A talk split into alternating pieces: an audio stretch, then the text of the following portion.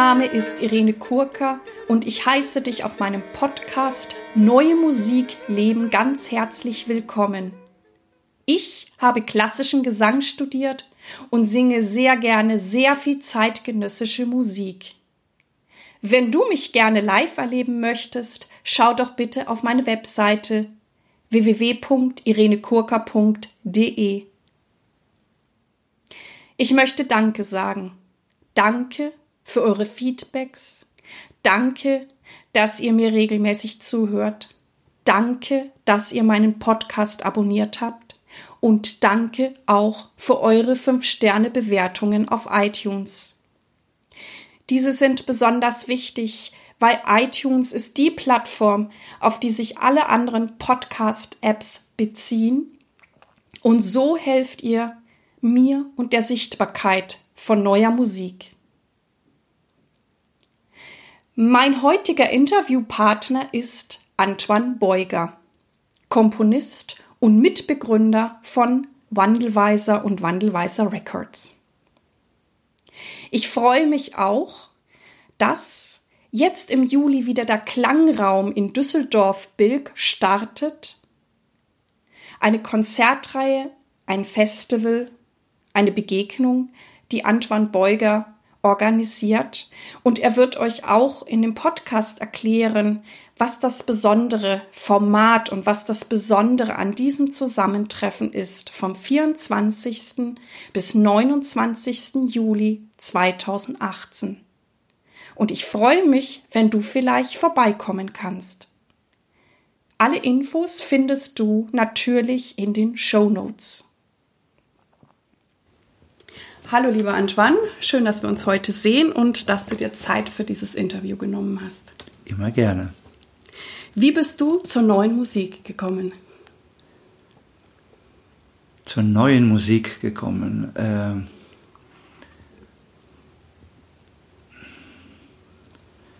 zu, also eigentlich bin ich nicht zur Musik gekommen, sondern die Musik ist zu mir gekommen und schon, schon ganz früh. Also ich habe immer schon als Kind äh, angefangen Musik zu machen und äh, äh dafür ein, ein, eine Empfindung gehabt, auch äh, habe eigentlich ununterbrochen Musik gehört, klassische Musik. Und ähm, habe dann irgendwann auch ganz natürlicherweise zu komponieren angefangen. Und Gut, es gibt eine Anekdote, die vielleicht etwas, etwas, äh, etwas zum Ausdruck bringt. Ähm, ich war also als 12-, 13-Jähriger auf einem Internat und da, äh, da gab es dann immer ein, halbjährlich ein, so eine Art Musikabend, äh, die auch ein bisschen einen Wettbewerbscharakter hatte. Also diejenigen, die da was gemacht haben, wurden dann nachher beurteilt und es gab Preise. Und normalerweise habe ich einfach den ersten Preis gewonnen. Das war so einfach wie selbstverständlich. Und ich war eigentlich sowieso auch ein, ein, ein guter, besonders aber auch ein braver Schüler. Und äh, ich hatte immer ein bisschen die Sehnsucht, auch, äh, auch mal äh, einen Streich oder irgendwas zu tun, was nicht, die anderen taten das dann schon, aber ich, ich, äh, ich habe mich da immer ein bisschen äh, fern von gehalten. Und in der Zeit las ich dann ein, ein Buch über Schönberg und dann ging es mir plötzlich auf, wie wäre es jetzt, wenn du ein Stück machen würde, ein Querflöte, ich spielte Querflöte, ein Querflötenstück mit Zwölftontechnik. Und wenn du das an dem Abend spielst, das wird ein, also dann, dann trete ich sozusagen aus dem Rahmen und, äh, aber keiner kann mir was tun, weil ich tue ja nichts Schlimmes. Das habe ich dann gemacht. Stück hieß Klangfiguren, wie solche Stücke damals äh, auch hießen. Und äh, ich habe es gespielt und dann war die, äh, die Jury hat sich dann zusammengesetzt und die haben über eine Stunde getagt sozusagen. Normalerweise war das in zehn Minuten erledigt. Und das war mein Triumph. Dann wusste ich, ich wusste, worüber die reden, weil es gab, gab nur eine Sache, worüber die reden konnten. Und, äh, ähm, und dann hatte ich den zweiten Preis. Und das war, das war mein großes Glück, weil das hieß, sie können mir nicht den ersten Preis geben, weil, weil das aus dem Rahmen, weil das nicht, also weil es so schlimm ist, was ich gemacht habe, aber sie können mir auch nicht keinen Preis geben, weil es zu gut war. Das haben die auch natürlich gemerkt. Und ich habe das Stück auch wirklich gemeint und ich, das war für mich auch selber eine Entdeckung, was man da machen kann. Und äh, ja, das, da hat sich an dem Tag in meinem Leben sehr viel getan, weil ich äh, dann gemerkt habe, okay, aus dem, äh, also praktisch Normen überschreiten, muss nicht unbedingt heißen, äh, etwas tun, was meinetwegen bestraft werden muss oder getadelt werden muss. Das ist, wenn es um, ähm, wenn man das im Rahmen der Kunst macht, dann ist das eine, dann kann das eine Substanz äh, bekommen und dann eine äh, natürlich, man, man macht es nicht nur deshalb, aber es ist eine, war mir eine willkommene, äh, ein willkommener Nebeneffekt. Und ich habe mir dadurch eigentlich auf eine eigenartige Weise einen Respekt geholt, äh, weil ich konnte jetzt auch nicht einfach sagen, oh, das hast du wieder toll gemacht oder sowas. Das, die, die konnte mit mir nicht mehr reden an dem Punkt.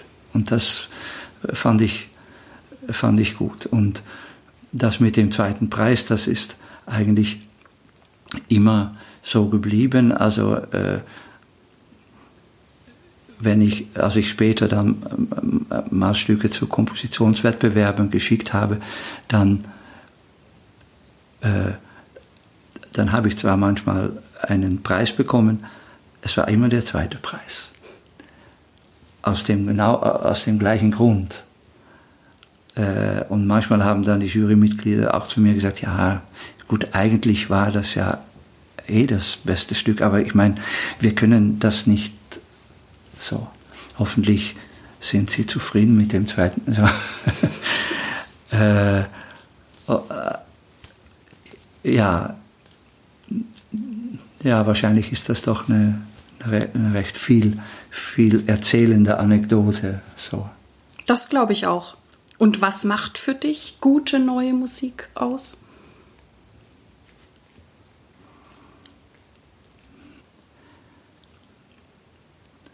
Eigentlich müsste neue Musik nicht mit gut oder schlecht zu beurteilen sein.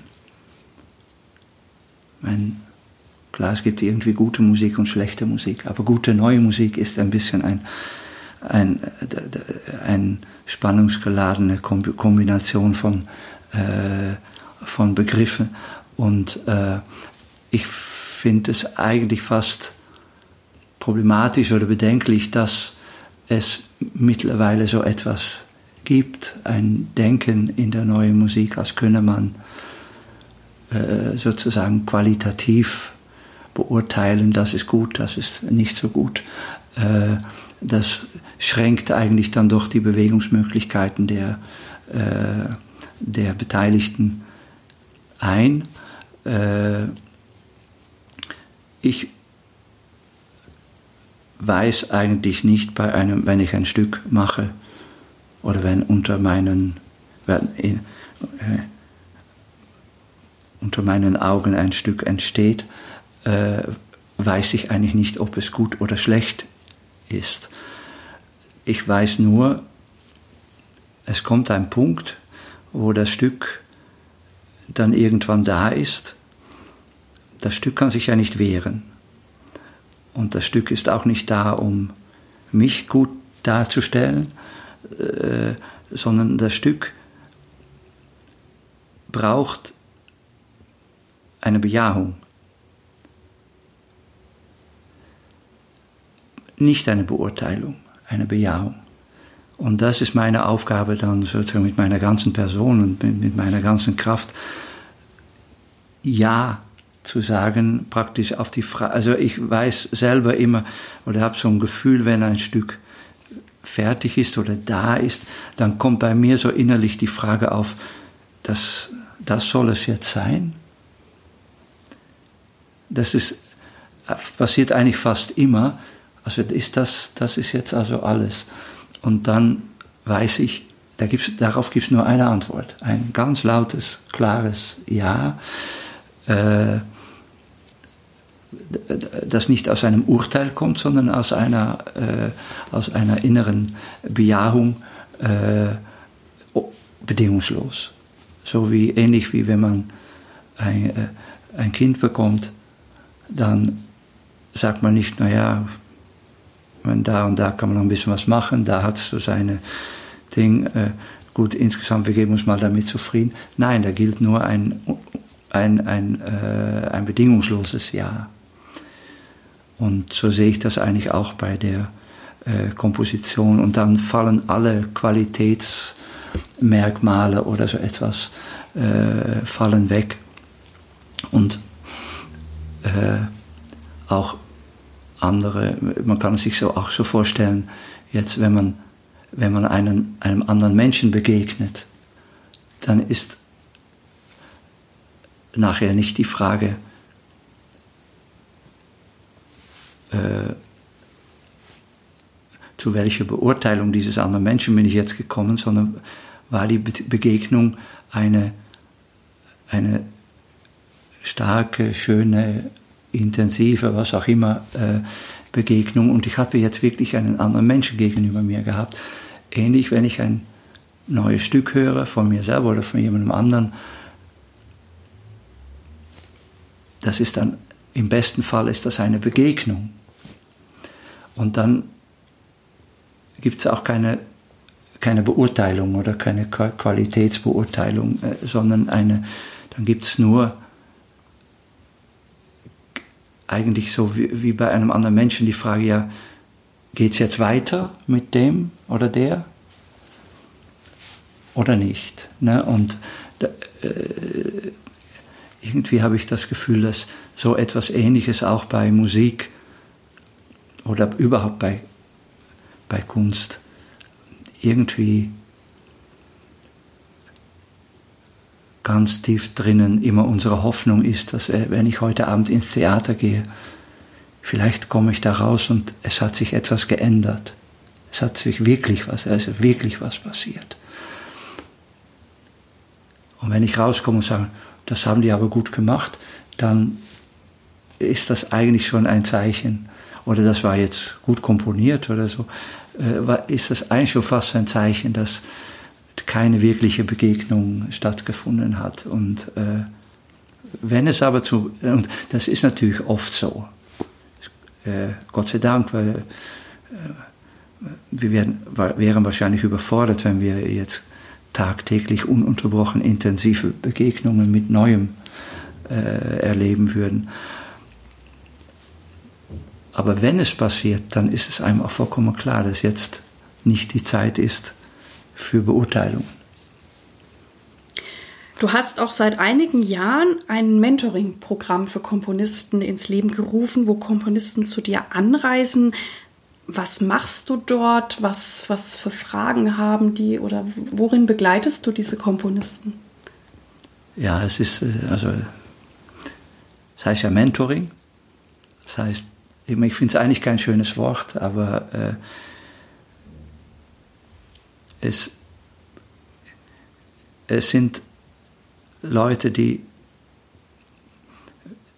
die eigentlich immer äh, jüngere Leute, die meistens schon ihr Studium hinter sich hatten, manchmal auch nicht mehr so junge Leute, die, die gerade irgendwie an einer äh, künstlerischen Wende sind oder so.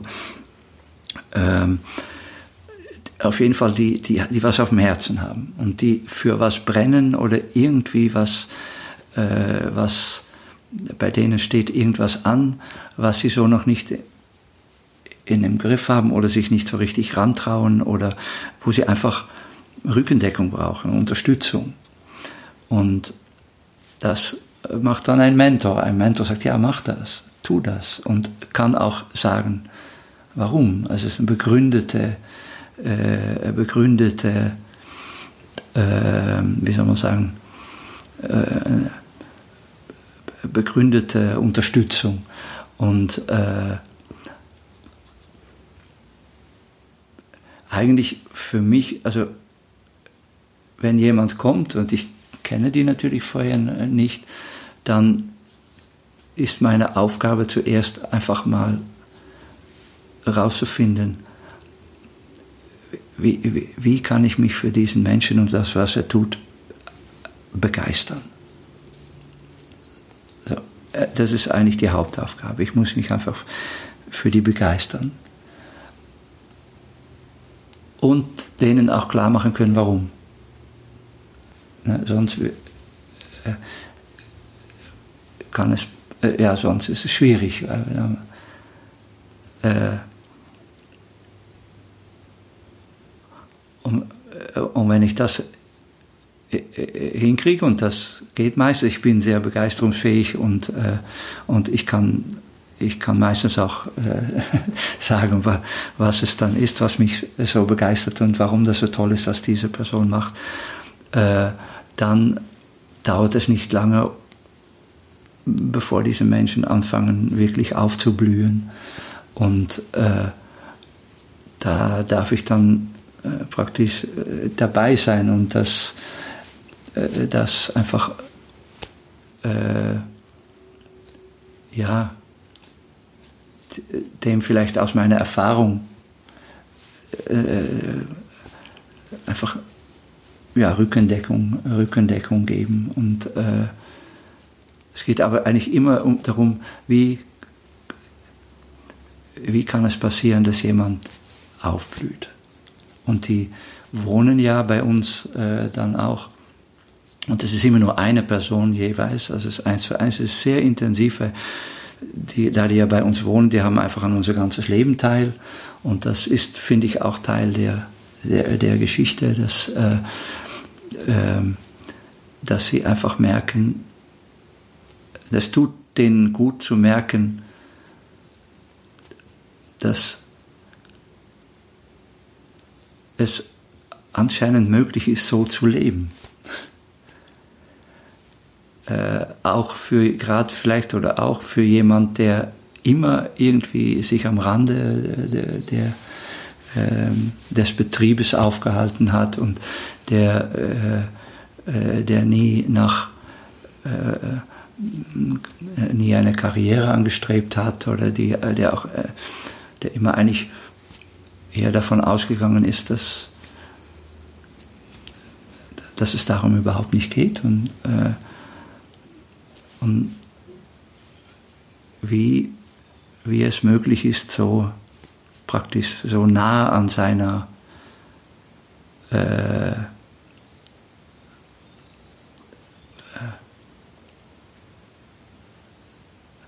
so nah an seinen, seinen tiefsten inneren Motiven zu leben.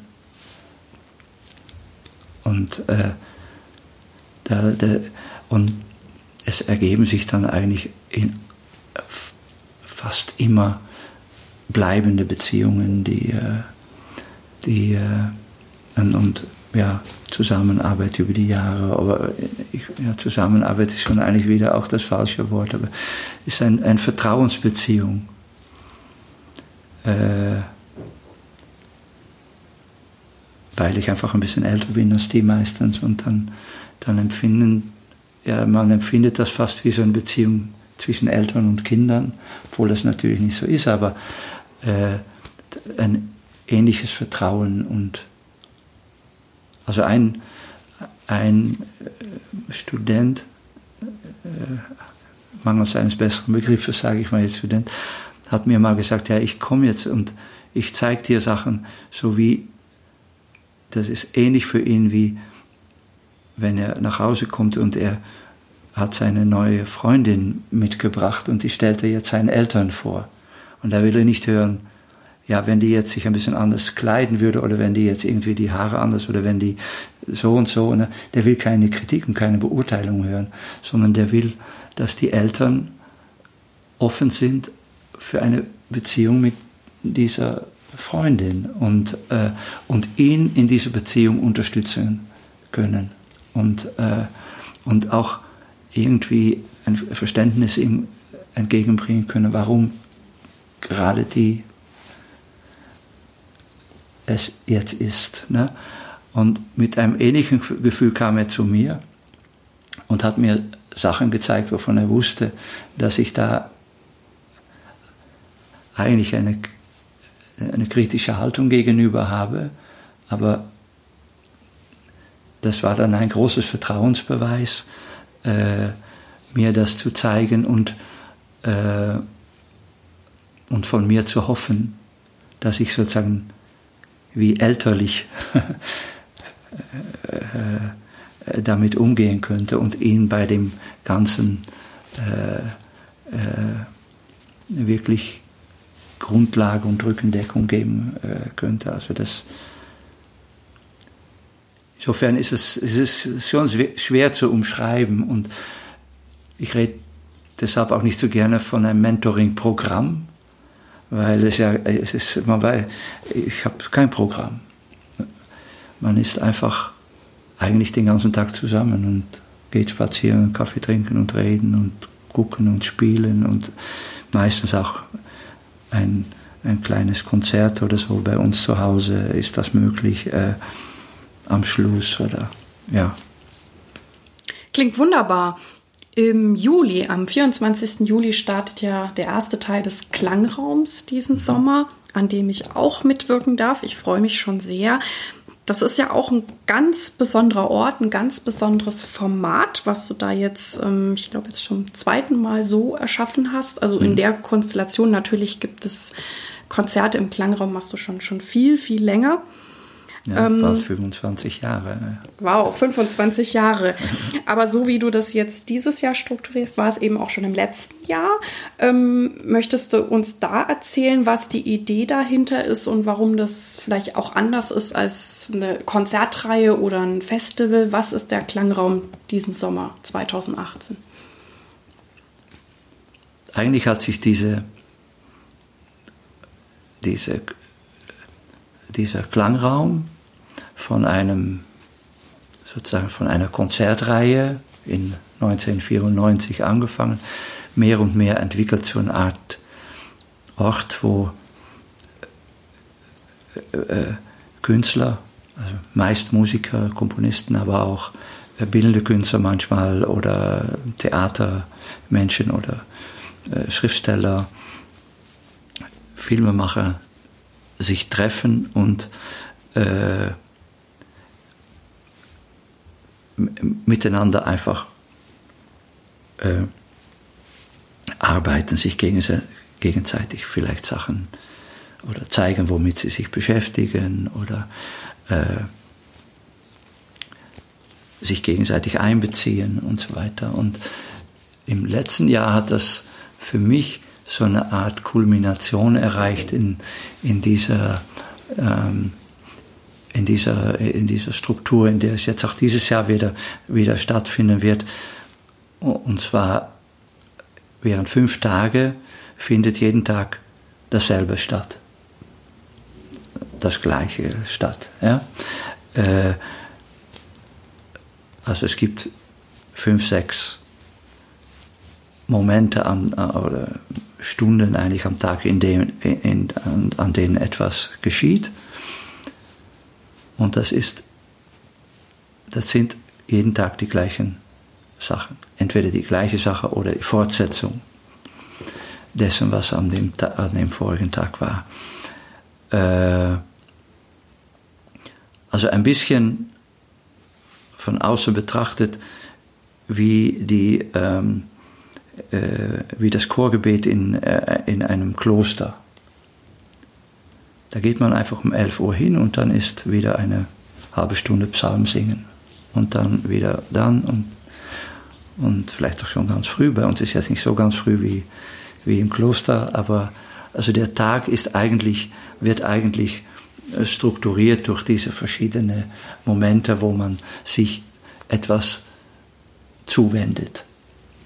Und genau das passiert dann da. Also das sind ganz klar keine Konzerte.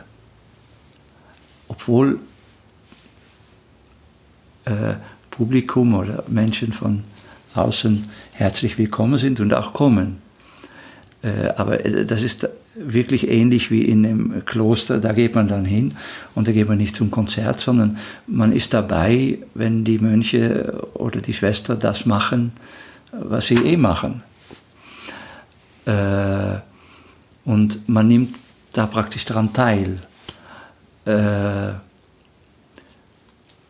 Es gibt in dieser Woche nicht eine einzige Probe, weil der Unterschied zwischen Probe und sozusagen echt oder Probe und Präsentation oder sowas äh, findet nicht statt.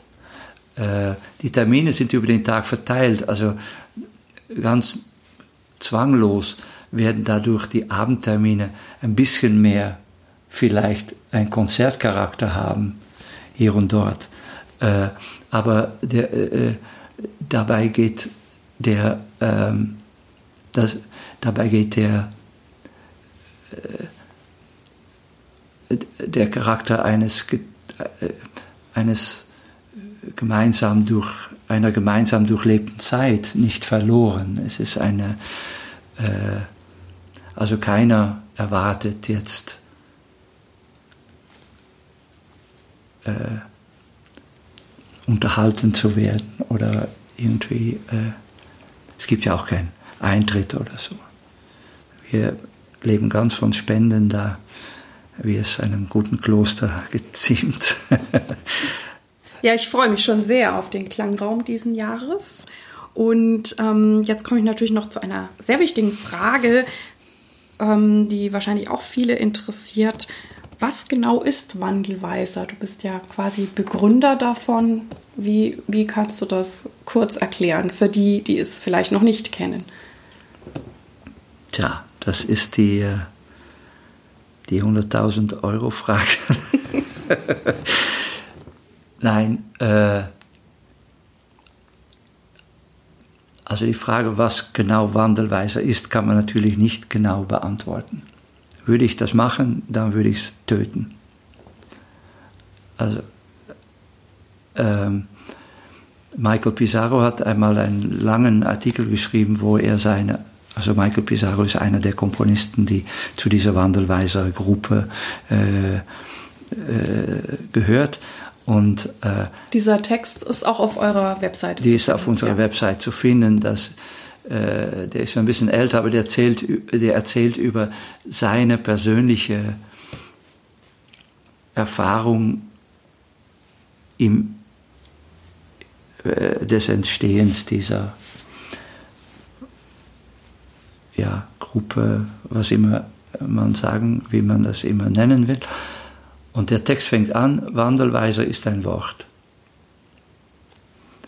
Und das ist es erst einmal. Und ich würde vielleicht hinzufügen, es ist nicht bloß ein Wort, es ist ein Name. Und einen Namen kannst du eigentlich nicht erklären. Kannst du nur sagen, ja, das ist der und der und der oder die und die und die. Aber du kannst nicht sagen, ein Irene ist ein so und so. Und ein, äh, äh man kann, wenn man darüber redet, dann kann, würde man anfangen, über die verschiedenen Leute zu reden, über was vielleicht in den letzten Jahren so passiert ist oder wie es damals angefangen hat.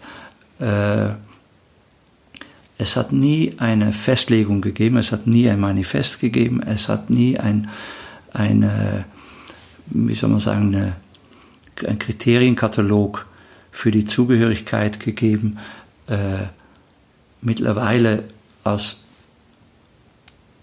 aus für mich eigentlich unerwartete, wenn nicht unerklärlichen Gründen sind wir seit äh, vielleicht fünf, sechs Jahren auf einmal irgendwie ein bisschen bekannter geworden, ohne dass wir da was dafür getan hätten. Äh, es gibt viele junge Komponisten und Komponistinnen, die sagen würden, ja, irgendwie ich, ich fühle mich Wandelweiser nahe oder verwandt. Ich habe keine Ahnung, wer das alles ist, weil das, äh, die, die melden sich nicht. also, äh, ähm, und das finde ich, das ich sehr gut. Also, dass man eigentlich, äh, und dadurch ändert sich, also dadurch ändert sich natürlich auch immer, äh, ja, was dann unter diesem Namen überall in der Welt mittlerweile äh, dann so tut.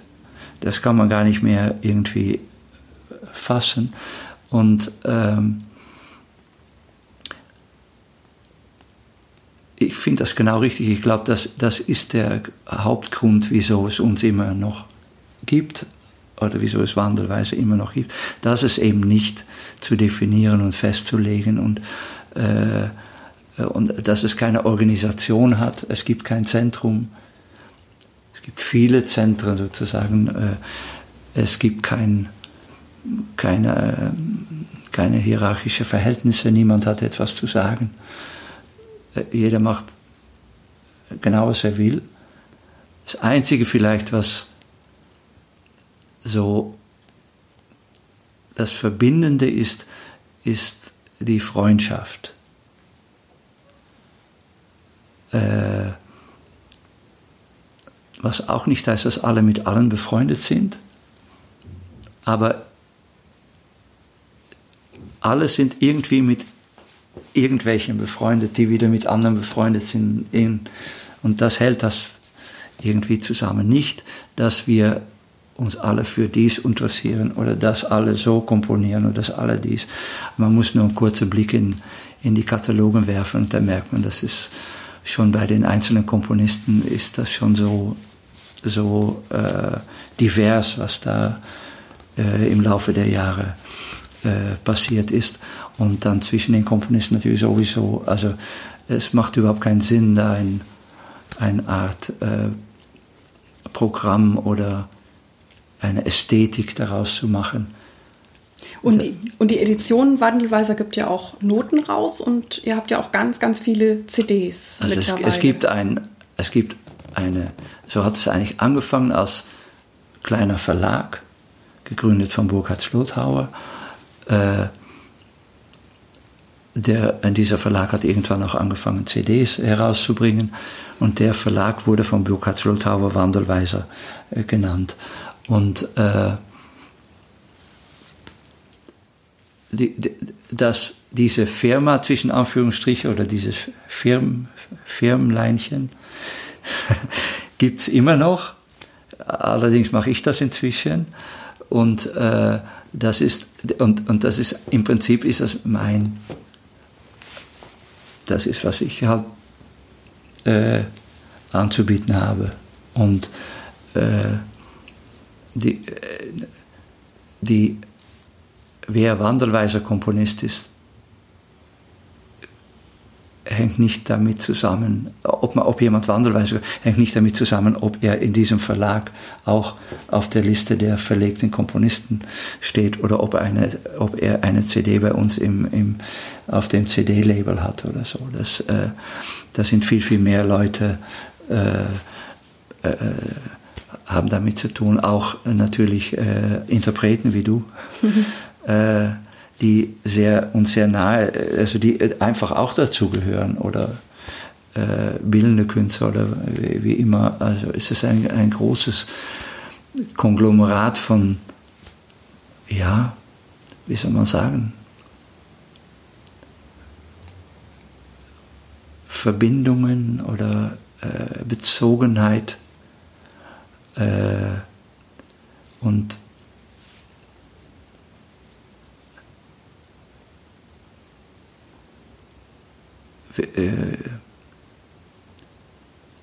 es, was es für allen, glaube ich, sehr äh, ähm, sehr immer wieder nährend oder so macht, ist, dass dadurch, dass es das so gibt, dadurch, dass man auf diese Weise in, in äh, eingebunden ist, man keine Sorgen haben muss, wie man, ob man im Musikbetrieb überhaupt äh, mitzählt. Das kann einem herzlich egal sein, und, äh, weil es passiert ja schon so viel äh, unter uns, wobei unter uns äh, äh, ja auch eigentlich wieder nicht zu, zu fassen ist, ne, wer das dann ist. Ich habe jetzt noch eine Frage zu deinem Alltag. Ähm, na, du bist ja Komponist, Flötist, Verlag, ähm, machst so einiges, einen Chor hast du auch noch. Ähm, wie ist dein Zeitmanagement und was kannst du empfehlen? Ich bin überhaupt kein Freund von dem Begriff Zeitmanagement und äh, ich, weil ich glaube, dass man Zeit gar nicht managen kann. Man kann über Zeit nicht verfügen. Man hat auch nicht eine gewisse Dosis an Zeit oder so. Man kann Zeit auch nicht sparen äh, oder sammeln, um es dann irgendwann rauszugeben. Meine große Erfahrung ist eigentlich, dass wenn ich, das ist eine sehr merkwürdige, paradoxale Erfahrung, wenn ich Zeit gebe, jemandem oder einer Sache, habe ich auf einmal Zeit. Aber nur, um es zu geben. Also nur in dieser, in dieser Bewegung des Gebens habe ich sozusagen für einen, für einen unendlich kleinen Moment, weil ich muss es sofort wieder geben, weil nur zum Geben habe ich es gekriegt. Also nicht, um darüber zu verfügen. Und wenn ich nicht Zeit gebe, dann stelle ich auch immer wieder fest, ich habe keine Zeit, weil ich muss noch dies, ich muss noch das. Und dann plötzlich kommt jemand zu Besuch unerwartet und man sitzt mit dem und redet und auf einmal stellt man nachher fest, anscheinend hat sich Zeit dafür. Und äh,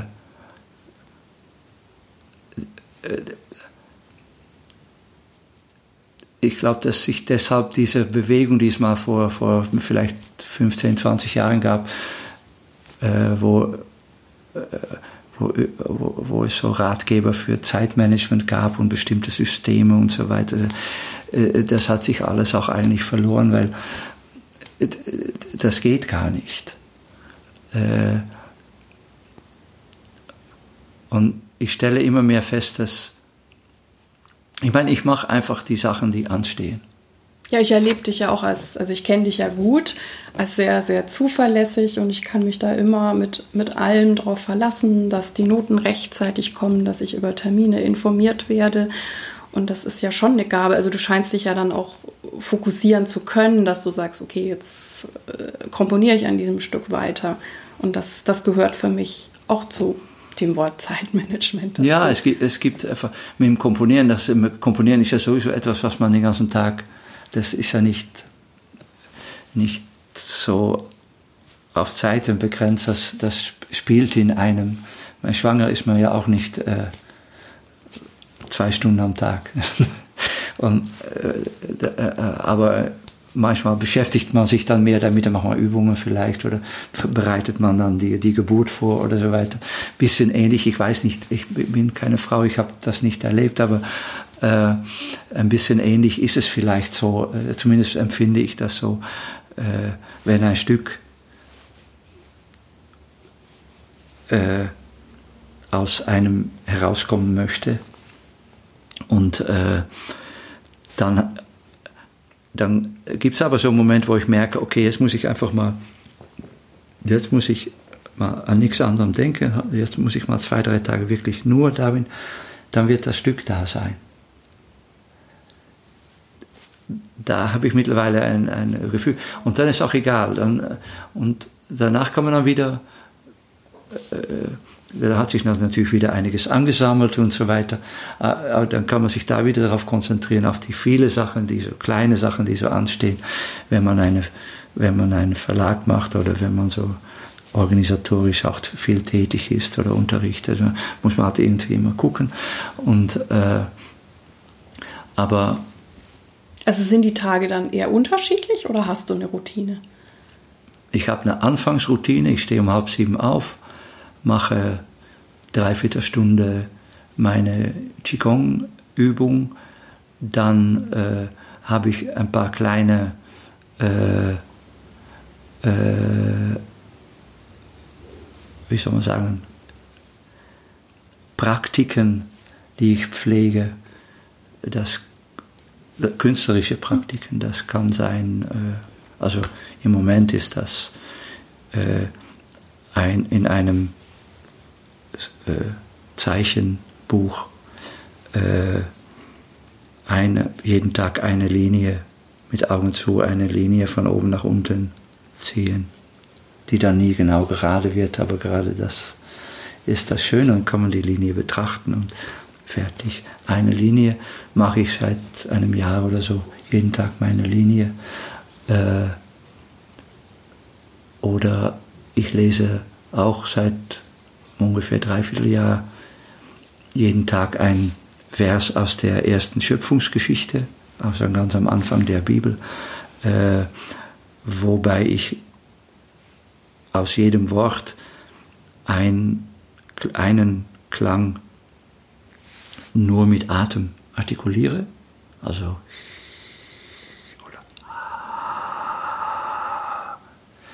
ganz ruhig Wort für Wort. Äh, und wenn ich dann, wenn, wenn die Geschichte dann fertig ist nach, äh, nach einem Monat, dann äh, fange ich wieder von vorne an und so geht das halt immer weiter, jeden Tag ein Vers.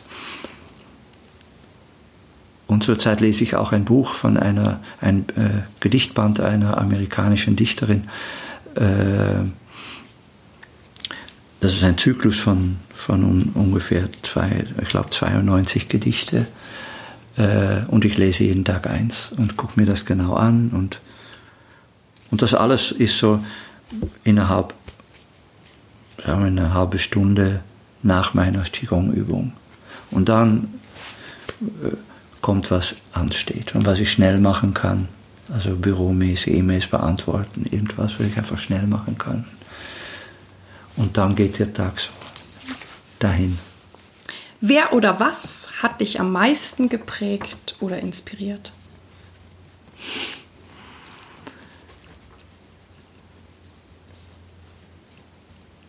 Da könnte ich jetzt viele Antworten geben. Äh, Aber gut, äh, in, jetzt in der Musik äh, ist natürlich äh, äh ohne John Cage wäre alles, was ich mache, nicht denkbar. Äh, da habe ich, äh, und ich bin damit in Berührung gekommen als 14-, 15-Jähriger. Also für mich war John Cage, was für andere vielleicht damals John Lennon war oder so. Ähm, ich habe ihn mit der Merce Cunningham Dance Company auch mal erlebt in 1970 in der kleinen holländischen Provinzstadt, wo ich aufgewachsen bin, haben die eine Aufführung gemacht und da war ich dabei. Und an den Abend denke ich immer noch, denke ich immer noch zurück, wenn ich ein bisschen Kraft brauche, äh, weil da war dieses unglaublich tolle Erlebnis, dass ich gemerkt habe, ja, alles, was ich mir so irgendwie vorstelle, oder das geht, anscheinend, das geht echt. Also das geht. Und äh, an dem Abend war mir auch klar, äh, wo es jetzt hingeht mit mir. Und äh, also es war eine ganz, ganz tiefe, tiefe Erfahrung, die äh, äh, was, wie, dass es tatsächlich möglich ist, sich ganz der Koinzidenz, den Koinzidenzen hinzugeben und äh,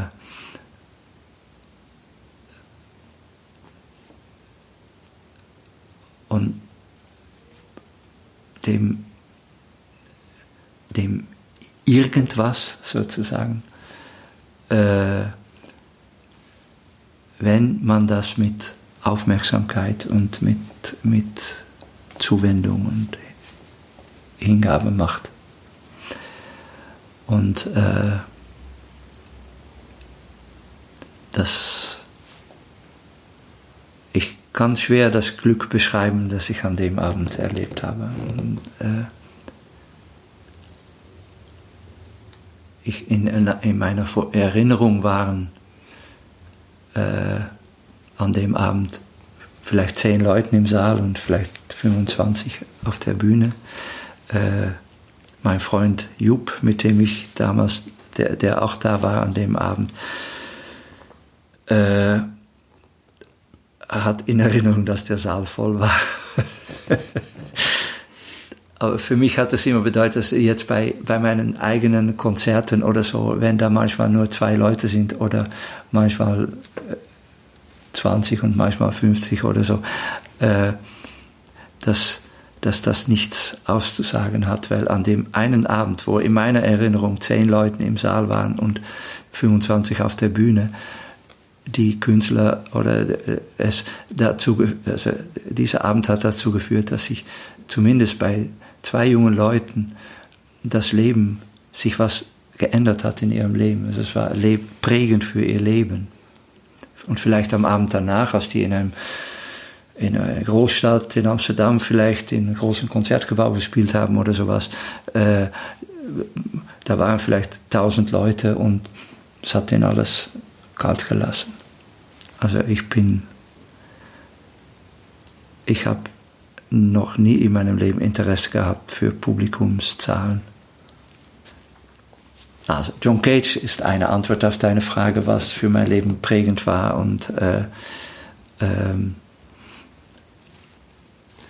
Später gab es dann natürlich weitere Begegnungen wie äh, Froberger, der frühbarocke Komponist, äh, Satie sicherlich auch, äh, Bruckner.